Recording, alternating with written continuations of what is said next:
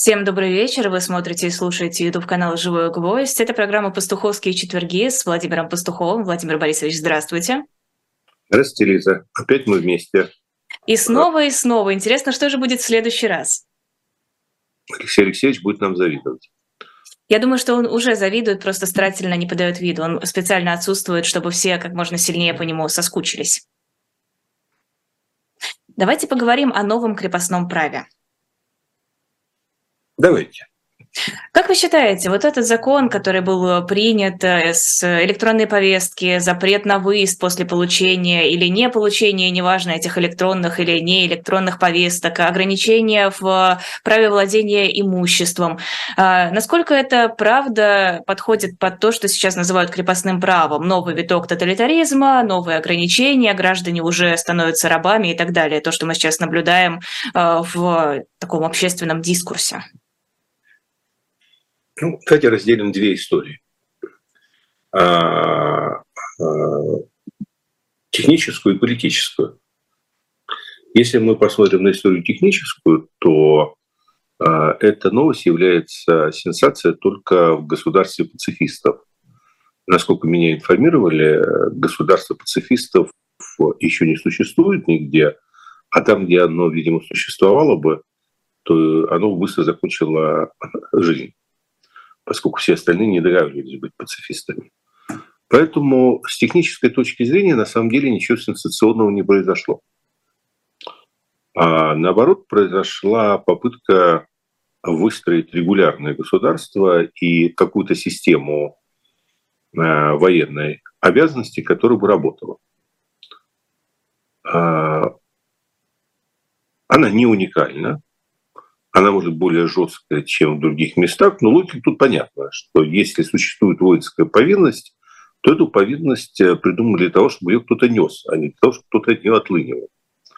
Поэтому государству не понравилось, как ему дали пощечину в сентябре, и как э, значительная часть населения э, ломанулась от этих повесток, а государство на самом деле вдруг выяснило, что а, у него нет базы данных, она даже не понимает, кого ловит. Поэтому в армию призывают того, кто мимо шел. Второе, она, даже если понимает, кого ловит, она не может поймать. И э, люди просто исчезают никуда. В-третьих, эти люди ломанули через границу, превращая правительство в посмешище и, собственно, отсиживались там. В общем, все это было довольно весело.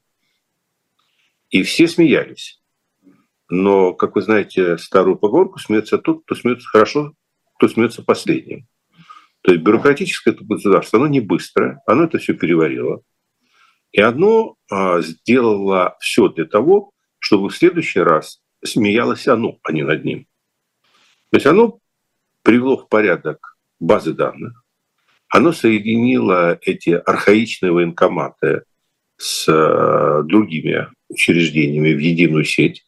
Таким образом, она имеет возможность наконец понять, кто где находится, кто есть на учете, кто нет на учете и так далее. Оно развило и вело системы обнаружения людей, соединило это все с системой распознавания лиц. А, ну, в общем, как-то сильно продвинулось в этом направлении. И в конце концов оно придумало ну, ту единственную реальную фишку, при которой а, бремя доказывания того, что ты военнообязанный, оно переносит с себя на самих военнообязанных. То есть теперь э, ты с утра, если ты попадаешь в эту категорию, должен начинать свой день с того, чтобы посмотреть, а не призвало тебя государство. То есть я не буду ходить в подробности, у нас есть преимущество, что это все все обсудили. То есть если меня спросите, является ли эта мера какой-то экстраординарной, она не является экстраординарной. Это нормальная мера государства, которая хочет сделать воинскую повинность работающим институтом. Подождите, вот вы говорите, что эта мера не уникальна. Можете привести примеры, где действуют подобные законы? Слушайте, я не хочу поддаваться подробности. У меня э, Борис в этом разбирается. Он, э, по-моему, давал где-то объяснение по поводу того, что в той или иной форме э, есть институты саморегистрации в США и Швейцарии, это можно найти у него. А, но, в принципе, в любую, так, в маломальски э, э, функционирующем государстве, в любом маломальски функционирующем государстве обязанность Министерства обороны и правительства сделать так, чтобы в тот момент, когда возникает военная угроза, оно могло найти тех граждан, которые обязаны его защищать, и заставить их его защищать. То есть проблема возникает не здесь, проблема возникает не в этом, а проблема состоит в том, что это все делается в стране, которая ведет непопулярную войну. Вот здесь э, э, это на самом деле главный вопрос, который на самом деле является одновременно лакмусовой бумагой по поводу э, уровня, степени и формата поддержки населением войны России с Украиной. То есть на уровне пиара, на уровне диванного патриотизма эта война действительно поддерживается ну, таким осязаемым большинством. Я сейчас не буду вдаваться в эти старинные споры, это потому что пропаганда работает или потому что склонности у населения такие. Мы понимаем, что значимая часть населения э, абстрактно войну поддерживает. Но поддерживать войну абстрактно и быть готовым пойти и умереть на этой войне, как выяснилось, совершенно разные вещи. Поэтому, несмотря на все усилия пропаганды, в том числе включая церковь, убедить людей в том, что нет высшей радости в жизни, чем умереть на этой войне, вот в этой части у них что-то не срабатывает. И народ, э, э, в общем, даже не только тот, который против, но и тот, который, в общем, совсем за, при получении повестки в значительной степени старается этой своей обязанности избежать. То есть проблема состоит в том, что в условиях когда государство твое ведет несправедливую, империалистическую, э, преступную с точки зрения международного права войну, которую во всем мире считают агрессией, все эти технические меры как раз и превращаются в закрепощение. То есть они не сами по себе, это не в их природе, что вот эти меры закрепощения, а дело в том, что это закрепощение того народа, который не хочет умирать на войне. Вот я сейчас говорю, который, не тот, который поддерживает, не поддерживает войну. Это разные вещи. Вот народ, который не хочет умирать на войне, вот эта вся техника превращается в инструмент насилия, который будет заставлять его умирать на этой войне. Поэтому э, в данном случае мы получили, наконец, систему, систему контроля государства над гражданами гораздо более мощную, advanced, гораздо более продвинутая, чем все то, что мы имели до сих пор. Но в нормальном государстве эта система уравновешивается механизмами контроля граждан над государством. То есть для нормального государства вот такие механизмы не вызывают вопросов, потому что для нормального государства граждане контролируют само государство и не допускают того, чтобы это государство превращалось в государство агрессора посттоталитарного типа, ведущего непонятную войну. А вот если мы эту вторую часть забираем, то тогда эта техническая мера превращается в меру политическую и действительно превращается в инструмент закабаления народа. Вот где проблема. А если взглянуть э, в перспективу, что дальше должно последовать по логике развития событий? Значит, на самом деле, как ни парадоксально, ничего.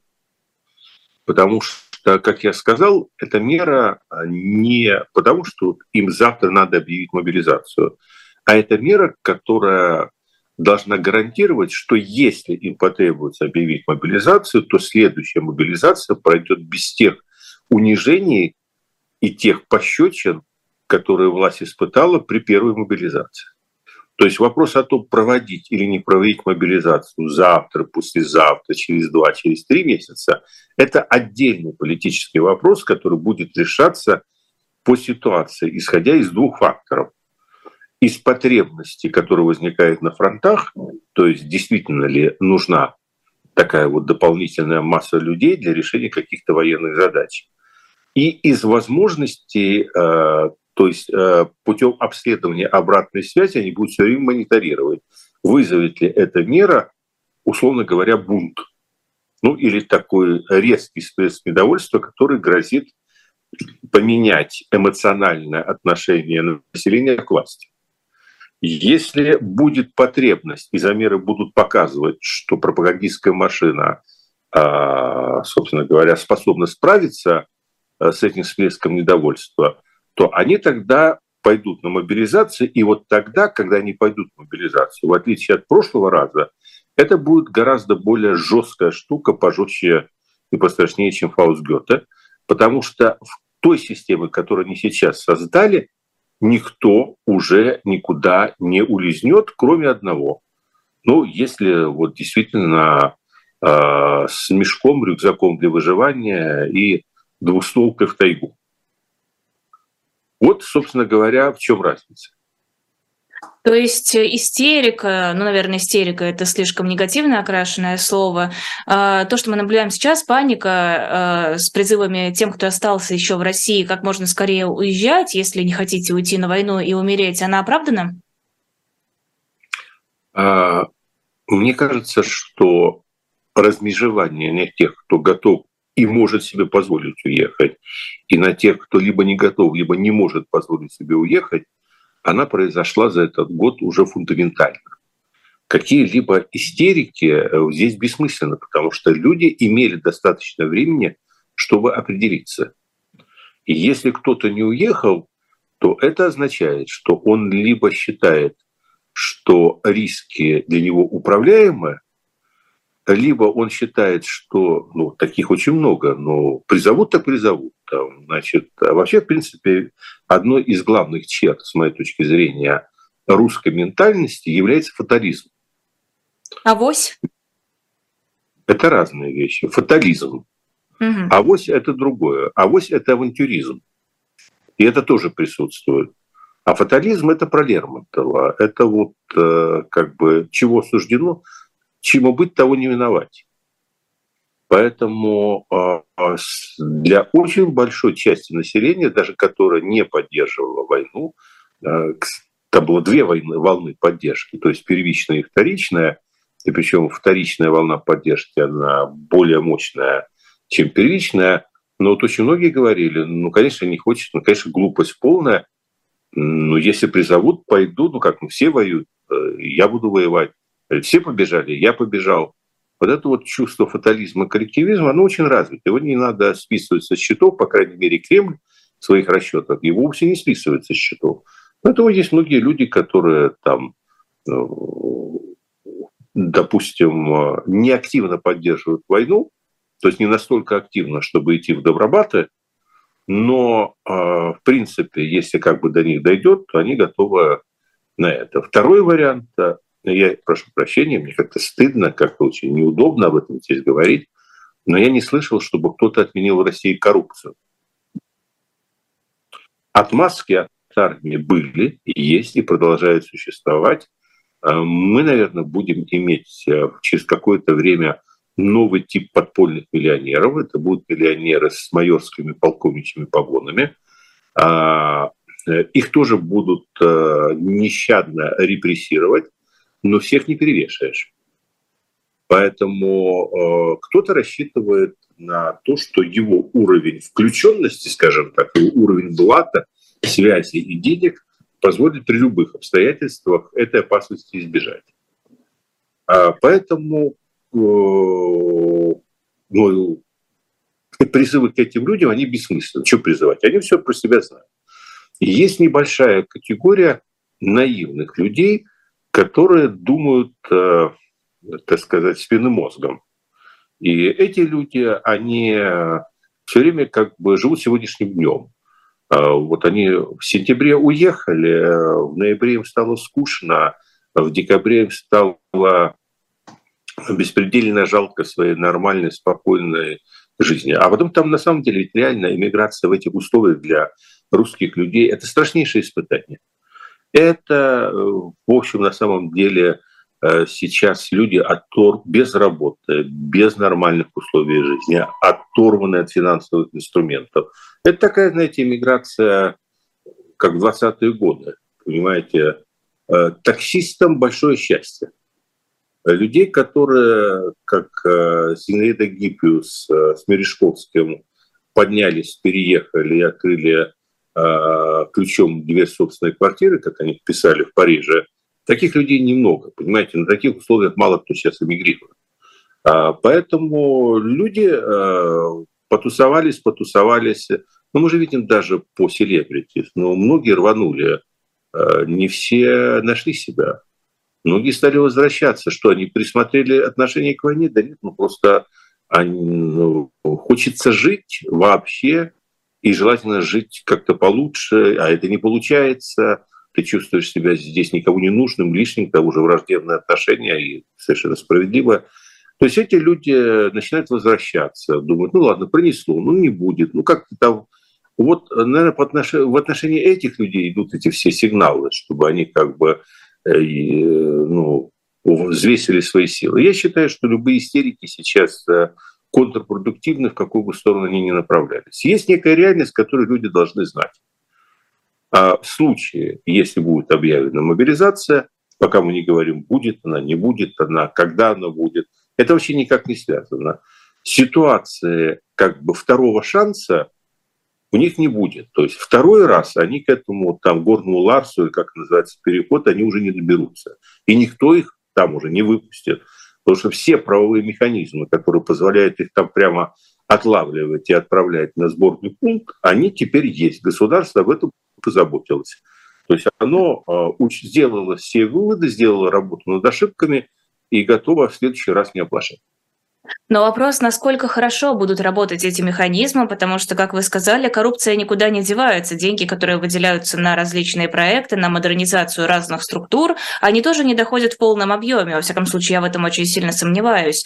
И опять же, всех не перевешаешь. Это тоже отсылка к тому, что вы сказали. Вряд ли будут у всех, кто не придет в военкомат, там, забирать квартиры, а, начинать уголовные дела и так далее.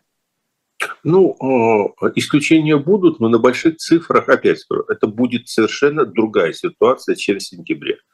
Э, да, будут те, кто отмажется, но, во-первых, а, будет, как говорится, коэффициент за риски, то есть цена э, отмазки будет повышена, скажем, на повышающий коррупционный коэффициент, который будет 3,5, то есть если условно сейчас, условно говоря, это стоит где-то около 5 тысяч условных единиц э, э, в Москве, то это будет стоить и 25, и 30, и это уже себе могут позволить очень немногие.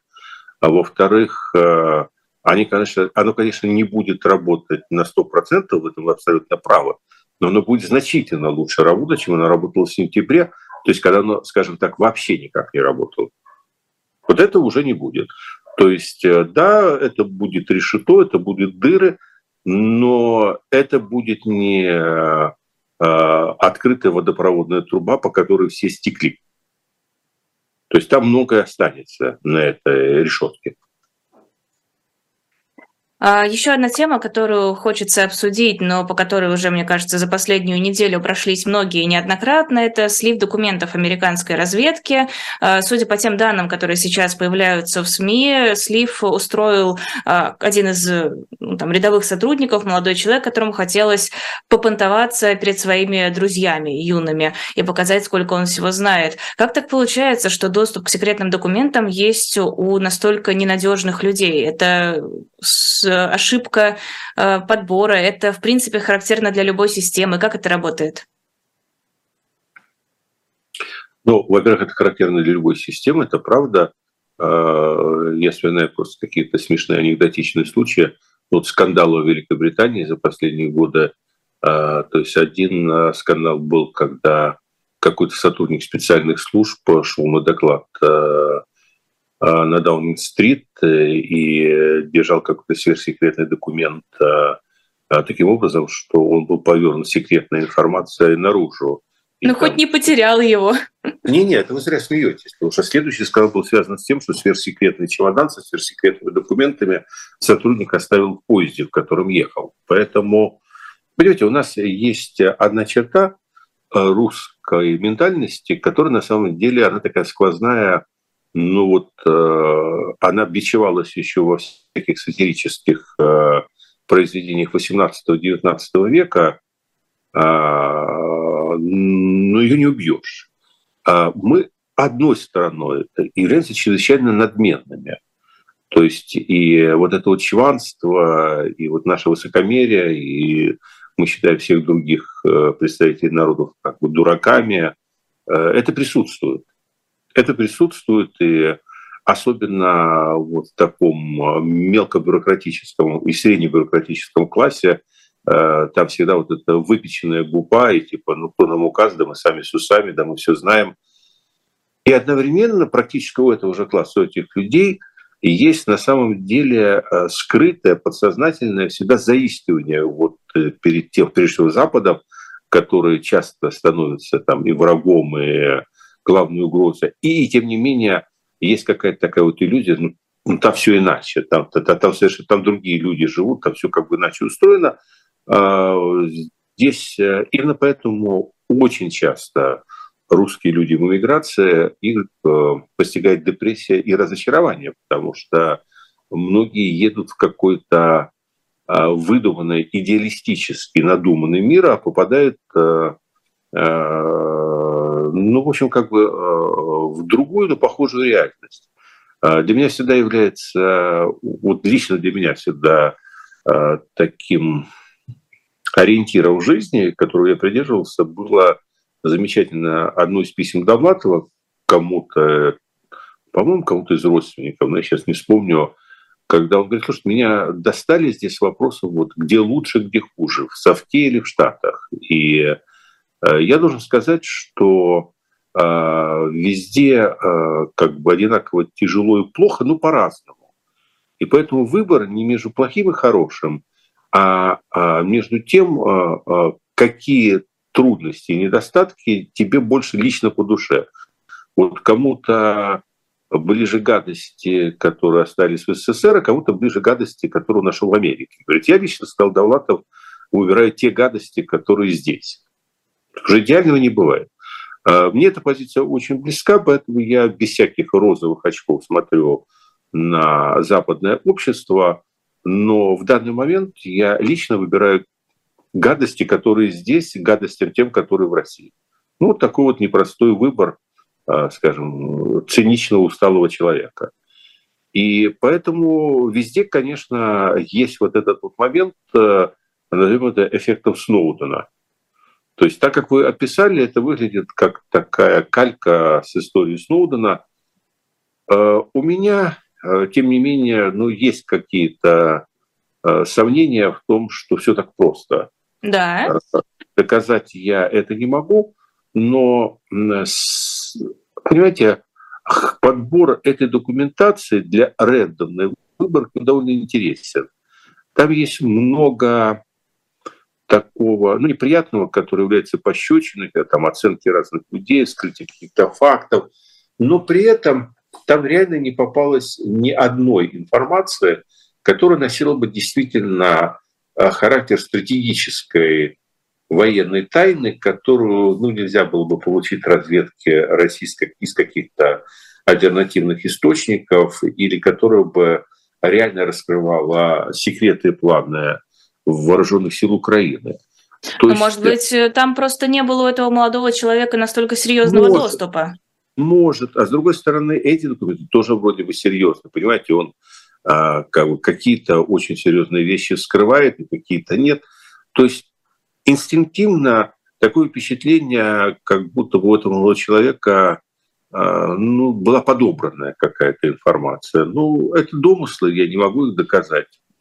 А, то есть это такая информация, которая вызывает скандал, целью вызвать скандал при этом. А потом я не понимаю, в общем, вот как бы мотивация попонтоваться, как вы сказали, э, ну, она какая-то инфантильная очень сильно, потому что ему все равно объясняли как бы условия правила допуска, там ответственность, это же э, он же не мог просочиться мимо кадровой службы. Поэтому ну, представить, что он совсем имбецил, тоже как-то Э, странно. А я бы сказал, что э, из того, что я ощущаю, так же, как и в истории Северного потока, э, в этом деле рано ставить точку.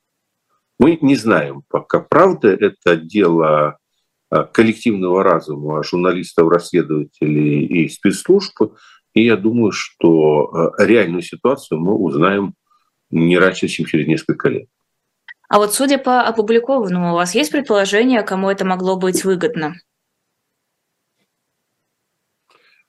А, если это реальная информация, то это выгодно России, э, которая таким образом подрывает доверие между союзниками и затрудняет э, между ними общение по поводу оказания поддержки вооруженным силам Украины. Если это дезинформация, таким образом слитая специально и отрытая, то это э, часть операции по, скажем так, э, дезориентации российского военного командования, которое сейчас э, либо ожидает, либо не ожидает э, наступления, контрнаступления вооруженных сил Украины, и кто-то ну, хочет создать какое-то нужное тогда э, впечатление. Я не знаю, какое впечатление нужно. Например, о том, что это контрнаступление неотвратимо, и к нему надо готовиться. Вот об этом сегодня кричат из каждого утюга. Или что публикация этой информации заставила Украину поменять планы, передвинуть э, э, войска. Там не было, насколько я в курсе, там не было ничего, что указывало бы на какие-то направления ударов. То есть, Но Зеленский, э, была же информация о том, что со ссылкой на источники в офисе Зеленского, что все эти слитые данные повредили планам Украины. Ну, мы не знаем, каким именно планом. Я сказал, что прежде всего эти слитые данные повредили э, доверию между партнерами и нормальной коммуникации. Э, там не было сказано, что эта слитая информация повредила военным планам Украины, там, что они перенесли удар с одного места на другое, потому что мы не знаем, э, нигде не было сказано, в каком месте должен был быть удар. Там этого не было, этой информации, насколько я понимаю. Это программа «Пастуховские...» Да, не, я не, хотела не, перейти к рекламе. Я, я просто а, понимаю сейчас а, всплеск комментариев в нашем чате, которые скажут, что Пастухову не надо комментировать военные вопросы, и они будут правы. Ну, просто уже к слову пришлось, поэтому я приношу заранее свои извинения всем, кого я достал попыткой говорить на военные темы. Так вот, реклама, все-таки к ней перейду. Э, на shop.diletant.media есть э, очень классный набор книг, э, три книги в этом наборе. Его можно увидеть, если зайти на сайт, он сверху в шапке кликабельный, можно почитать подробнее. Это книги, которые написал Бен Макинтайр. Книги называются «Агент Соня», «Шпион среди друзей» и «Шпион и предатель». Они идут в комплекте, и вместе с этим комплектом идут открытки от автора. Можно у нас заказать и все три книги вместе, вместе, они получаются дешевле, чем по отдельности, но по отдельности они у нас тоже продаются, полистайте чуть ниже, они все есть, да и другие книги тоже есть, выбирайте любую, которая вам понравится, мы будем очень рады, и журналы там, конечно же, тоже лежат, никуда пока еще не делись, все еще можно купить выпуски «Дилетанта» и наши комиксы. Продолжаем программу. А, Владимир Пастухов в программе «Пастуховские четверги». Следующая тема – это видео, которое появилось в интернете, видео с жестоким убийством. А, и этим видео заинтересовалась Генпрокуратура. Впервые, кажется, Генпрокуратура начала проверку в связи с военным преступлением. Правда, она не говорит о том, что а, убитый является украинским военнопленным. Ну, там имеется слово «якобы». А, не говорится о том, кто именно присутствует на этом видео. Не строится никаких предположений, понятное дело. Просто якобы украинский военнослужащий убит и проводится проверка. Интересно, почему именно сейчас сейчас Генпрокуратура и, в принципе, российские власти решили заинтересоваться тем, что происходит на фронте, потому что видео с кувалдой, например, никого не смутило и не вызвало никакой реакции. А, знаете, а, я хотел вспомнить эпизод а, десятилетней, если не больше давности. Есть такое место на карте Родины, называется Краснодарский край. В этом Краснодарском крае есть такая станица Кущевка. Э, раньше они знали только потому, что туда студентов гоняли московских на э, сбор всякого урожая. популярно было. А 10 там, с лишним лет назад а, она прославилась тем, что там было совершено одно из самых дичайших каких-то преступлений, которое заставило, наконец, Генпрокуратуру э, заняться расследованием того, что в этой Кущевке происходило. И выяснилось, что в этой Кущевке там это Генпрокуратура, МВД, силовики жили десятилетиями, бандитами душа в душу, там насиловали женщин э, в ежечасном, ежедневном режиме, убивали э, бизнесменов, отбирали бизнес. Ну, в вообще такой, э, ну, зона сталкера какая-то была, которой люди жили в каком-то дичайшем страхе, а небольшая группировка бандюков совершенно а, озверевших от крови и потерявших чувства контроля, заправляли вместо всякой власти этой станицей. И это вообще никого не волновало, и до этого были десятки там убийств, никто их не расследовал, ничего не делал. Что случилось такое в Кущевке, а, что пришлось вмешаться, и действительно как бы эту банду расчехвостили, ну, в общем и целом почти всех там разогнали. А, а, глава банды помер в тюрьме, ну так, Правда, были какие-то детали, о них много писала новая газета. Все равно, как всегда, у нас что-то там утекло. Но, в общем, в целом ее разгромили. Это сильно не поменяло ситуацию в Кущевке. Там все, что принадлежало банде, ушло э, более широкой и более крупной банде в конечном счете. Но это другая уже история. Так вот, что там случилось? А там случилось то, что есть какая-то такая черта, она абсолютно невидима. Но даже в таком неком регулярном садизме а, есть такая черта, которая вызывает у общества шок и неприятие, и как бы вот, э, знаете, как вообще, 22, некий перебор. Вроде бы, казалось бы, на войне этой черты уже не существует, а нет, она есть. И вот это вот видео, которое я не смотрел, не буду смотреть по принципиальным соображениям, как эстетического, так и гуманитарного характера, и хотя бы из уважения к памяти всех тех, кто является родственниками жертвы, которая там показана. Но, тем не менее, говорится, описания достаточно. Так вот, э, это преступление, оно такого масштаба, что его стихийное распространение, оно, в общем, приведет к тому, что даже дяде Моди э, и старшему брату Си очень трудно будет пожимать руку. Вот понимаете, это вот такая то, вот, вот был эпизод с кувалдой. И вот кувалда стала неким символом, который использовался да, даже официальными да. лицами. И, знаете, а, а, они, а, знаете, как в одном анекдоте, они даже гордились этим. Вот они этим даже гордились, понимаете? Вот такая уже Э, трансформация сознания, такая э, искорешенность душ, что они этим гордились. Ну, типа, вот предатель сдал своих, вот собаки, собачья смерть. Ну, в общем, Гробу Татарского положили подарочную кувалду. Э, в общем, ну, как бы вот, да. А вот здесь вот вроде бы как бы близко, а черту перешли. Вот, вот этим гордиться уже страшновато потому что можно стать нерукопожатным. Не на Западе, везде, потому что это за пределами вот таких вот законов любого цивилизованного общества. Это только тогда вот Центральноафриканскую республику. Туда, да, пожалуйста, может быть. Там поймут. Не понимаю, если честно, разницу между кувалдой и отрезанием головы. Есть разница в контексте. А то, что они делали вот этой кувалдой, они делали по отношению к того, кого они считали предателем.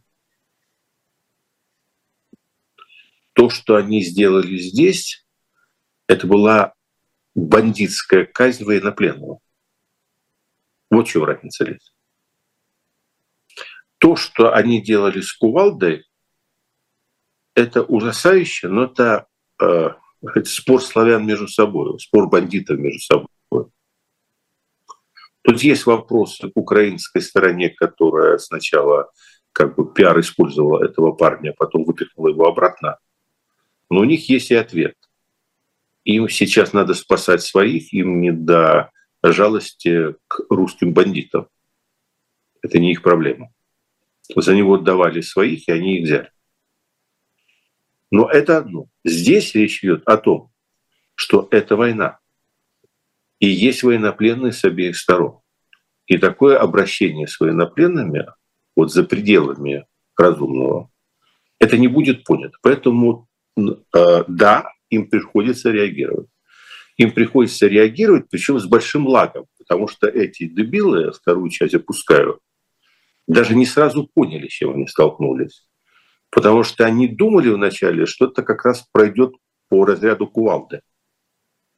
И только тогда, когда там неделю где-то это вирусит в сети, то есть им неделю их мозгам потребовалось, чтобы увидеть и уловить разницу и понять, какая это на самом деле неприятность для них.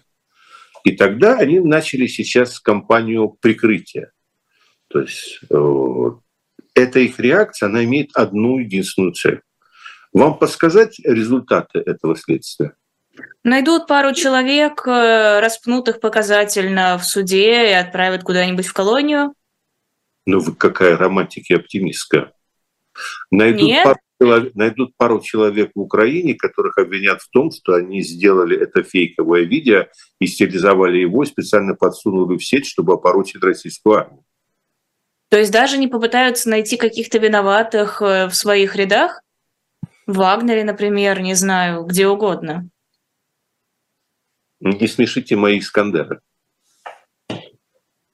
А, понимаете, э, если они... Здесь мы упираемся в следующий вопрос. Э, он очень связан с первым вопросом, который мы обсуждали о мобилизации. Это вопрос, кто и как ведет эту войну – и на кого реально государство может полагаться в ведении этой войны, принимая во внимание, что война непопулярна. Война непопулярна, потому что она пока поддерживается диванным патриотизмом, но не поддерживается основной массой населения в части готовности умереть. Соответственно, это война нищих за дворцы. Это война, в которой хижины сжигают за благосостояние дворцов, это война, в которой в качестве пушечного мяса используются а, представители социальных низов, а, людей, которым некуда деться, нечем отмазаться, некуда убежать, и которых жизнь такова, что иногда умереть на войне проще, чем продолжать жить так, как они живут. Плюс, плюс, важнейший источник этого мяса – это бандиты. И э, в этих условиях мы имеем сейчас Махновскую армию. Мы имеем Махновскую армию, где основной... Понимаете, э, какой парадокс? Что такое Вагнер? Функционально это штрафбат. Используют его как штрафбат, а пиарят его как лейб-гвардию. То есть у нас бандитский штрафбат возведен в разряд лейб-гвардии его высочества. Э, ну, о чем вы говорите? Поэтому кого они могут там тронуть? Если, как вы говорите, они кого-то там распнут, то они разбегаться начнут. Они туда идут, потому что им гарантирована безнаказанность. Любой Под... ценой. Подождите, а при чем здесь тогда рукопожатность? Неужели другие страны скажут, а, ну нам объяснили, это все Украина сфальсифицировала, нормально, пожимаем руки? Ну, а, в том числе и да. В том числе и да. Но если этого не объяснить, то, можно я скажу, вот посмотрите, в каком тяжелом положении сегодня находится администрация Байдена. Вот есть замечательный саудовский принц, ну, практически там король сильный. Вот этот человек, насколько можно понять из всех расследований, отдал приказ завести э, э, в здание посольства Саудовской Аравии оппозиционного журналиста. Ну, тут шел визу переоформлять, там документы.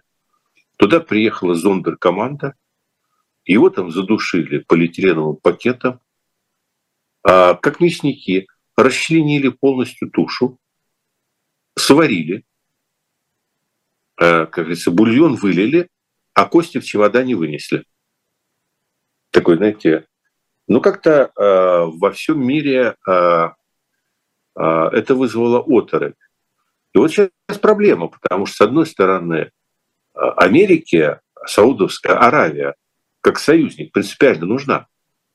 Но одновременно вот просто так сожрать э, людоеда, проглотить и сказать, сюда плюнули, администрация не может, отношения портятся. Им нужно любой ценой какое-то хоть объяснение, чтобы сохранить лицо, чтобы объяснить, почему этот сукин сын наш. Знаете, мир так устроен, что это все непросто. А, так сказать, надо подмогнуть, потому что а, есть вещи, которые очень трудно сглотнуть. И вот они неделю у них нашла на то, что они поняли, что этим надо заняться и напильничком углы как-то сгладить. Потому что надо объясняться. Потому что это то, что требует объяснения, чтобы другие могли позволить себе продолжать так, как было, как будто бы этого не было. Э, видела версии, что здесь пытаются копать под Пригожина, якобы надоел он всем, и теперь пытаются его я не верю, Я не верю ни одной версии. Э, я не верю даже и тому, что кто-то там где-то опознал, что это вагнеровцы и так далее. Понимаете, мы, же, мы зависимы от э, сейчас того, что мы прочитали в интернете, и мы не знаем, знаете, это сейчас как это популярная э, система GPT, по-моему, она научилась э, писать... Э, Чат GPT. Да, она научилась писать очень разумные научные статьи, делать на них ссылки, а потом ты идешь по этим ссылкам и обнаруживаешь, что она просто сама себя подтверждает, что никаких статей, на которые она ссылалась, на самом деле не существует, а она как ребенок, она поняла, что ее хвалят за то, что она делает научные ссылки. Это в чем вопрос? Она генерирует научные ссылки со скоростью 10 э, там, за секунду. А, искусственно, их не существует. Ну, как бы выглядит солиднее. Ну, вот мы все живем сейчас э, в мире, где такой э, большой чат занимается расследованиями, анализом, экспертизой. То есть люди делают вывод и тут же генерируют десятки доказательств под него.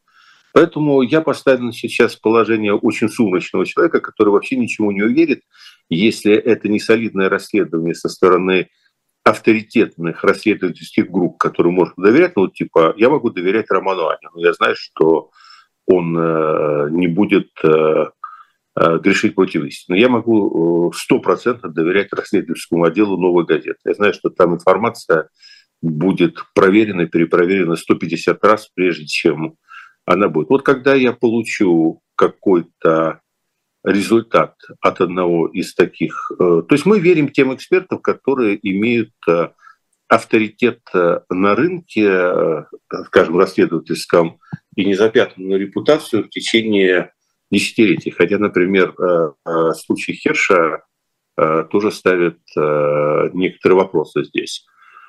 А, мы не знаем, что это было. Мы не знаем, кто это был.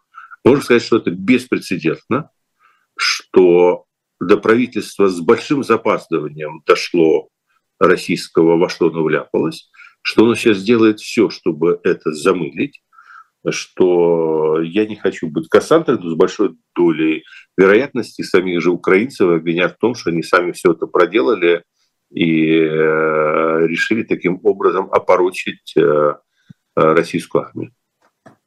Но вот про большое запаздывание Европейский Союз ввел санкции против ЧВК Вагнера и Риафан. Почему только сейчас, опять-таки, вопрос возникает? Мне кажется, санкции против ЧВК Вагнера должны были ввести на, в самом начале войны, если не раньше.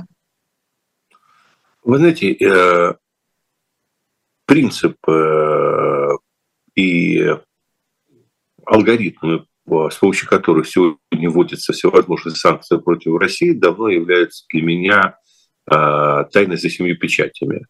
Я не понимаю ни оснований, ни подходов, ни логики ни последствий. То есть для меня эти санкции были понятны только...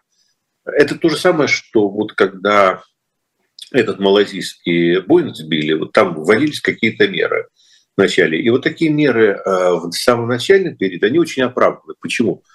Это как вот в реанимации. Когда человек поступает в реанимацию, цель одна – там, прекратить какой-то разрушительный процесс, чтобы он остался жив.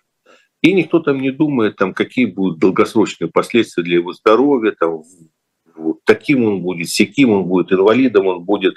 Никто не задает этих вопросов, как вот эти вот меры влияют. Одна задача, чтобы выжил. А то, что они там корежат э, и как бы э, уничтожают параллельно там что-то другое, здоровье и так далее, никто не задумывается. Дальше, когда ситуация стабилизируется, входит в такую фазу стабильно плохо, а дальше начинается уже разбор полетов, вот что из этого работает, что из этого не работает и так далее. Вот у нас надо делить вообще подход к санкциям а, на первый этап вот, с начала войны, когда действительно надо было рубить все, что можно рубить, потому что нужно было а, в какие-то берега это ввести. И, кстати, это сработало. И то, что вот уже началось, условно говоря, с лета, э, где просто никто не понимает, э, чего на самом деле нужно делать, кого туда на самом деле нужно включать, по какому принципу. Но все понимают, что общественное мнение требует каких-то э, эволюций, какого-то развития событий, и поэтому там то одного выдергивают, то второго, то третьего.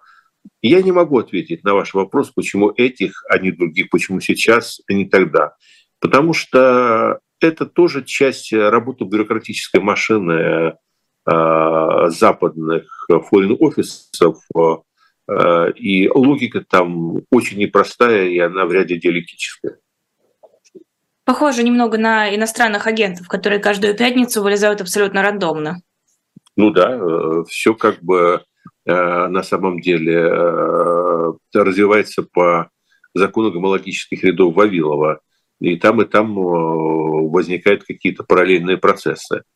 А, ну, природа здесь все-таки разная этих процессов, а, но, скажем так, э, э, какая-то широкая общественная и политическая дискуссия о том, какие именно санкции нужны в отношении России здесь и сейчас, на 14 месяц войны, какие из введенных санкций санкции подтвердили свою эффективность, а какие стали анахронизмом, ну, мне кажется, эта дискуссия э, давно назрела, и вопрос ваш, он как бы станет частью этой дискуссии. А, на 26 апреля на 11 часов утра назначено первое судебное заседание по делу Евгения Ройзмана. Есть какая-то надежда, что государство решит от него отстать и ограничиться, к примеру, условным сроком? Про оправдательный приговор я даже не говорю. Это такой сложный вопрос, потому что государство сейчас э, пробует Ройзмана на зуб. Оно пытается проверить, какие именно высоты оно может взять. То есть оно все время тестирует э, общество на реакцию на глухое сопротивление. Открытого сопротивления, конечно, э, не будет, никто не ожидал. Мы видели там может, э, в принципе, общество себя ведет совершенно как учитель истории из «Убить дракона». Понимаете, сейчас и там можно снять любые штаны и сделать все, что угодно, и реакция будет именно это. Но э, глухой ропот он есть, и он тоже потенциально опасен. Поэтому они замеряют, что они могут сделать. То есть они для себя знают, что в отношении таких классической оппозиции, лидеров, э, скажем так, либеральной и демократической оппозиции, они могут позволить себе почти все сегодня. Общество абсолютно глухо к репрессированию этих людей, а, не интересуется этим, не то чтобы поддерживают, просто не интересуются, ему на это наплевать. Ройзман – это человек особого сорта. Ройзман принадлежит к удивительной когорте людей, у которого очень светлые взгляды и идеалы, и при этом он очень народный. Эта народность, она отсутствует у многих тех, кого сегодня запекли в тюрьму. Она частично так интуитивно присутствует у Навального, а, ее нет ни у Яшина, ни у Володи Карамурзы, это такие борцы, это народники. А, а, а и народники, но они не народные. Это представители реально лучше там цвет интеллигенции, как просвещенцы. Ройзман – человек, который чувствует народ, особенно своего региона, кончиками пальцев. А что самое интересное, что народ это тоже, видимо, чувствует, что он свой.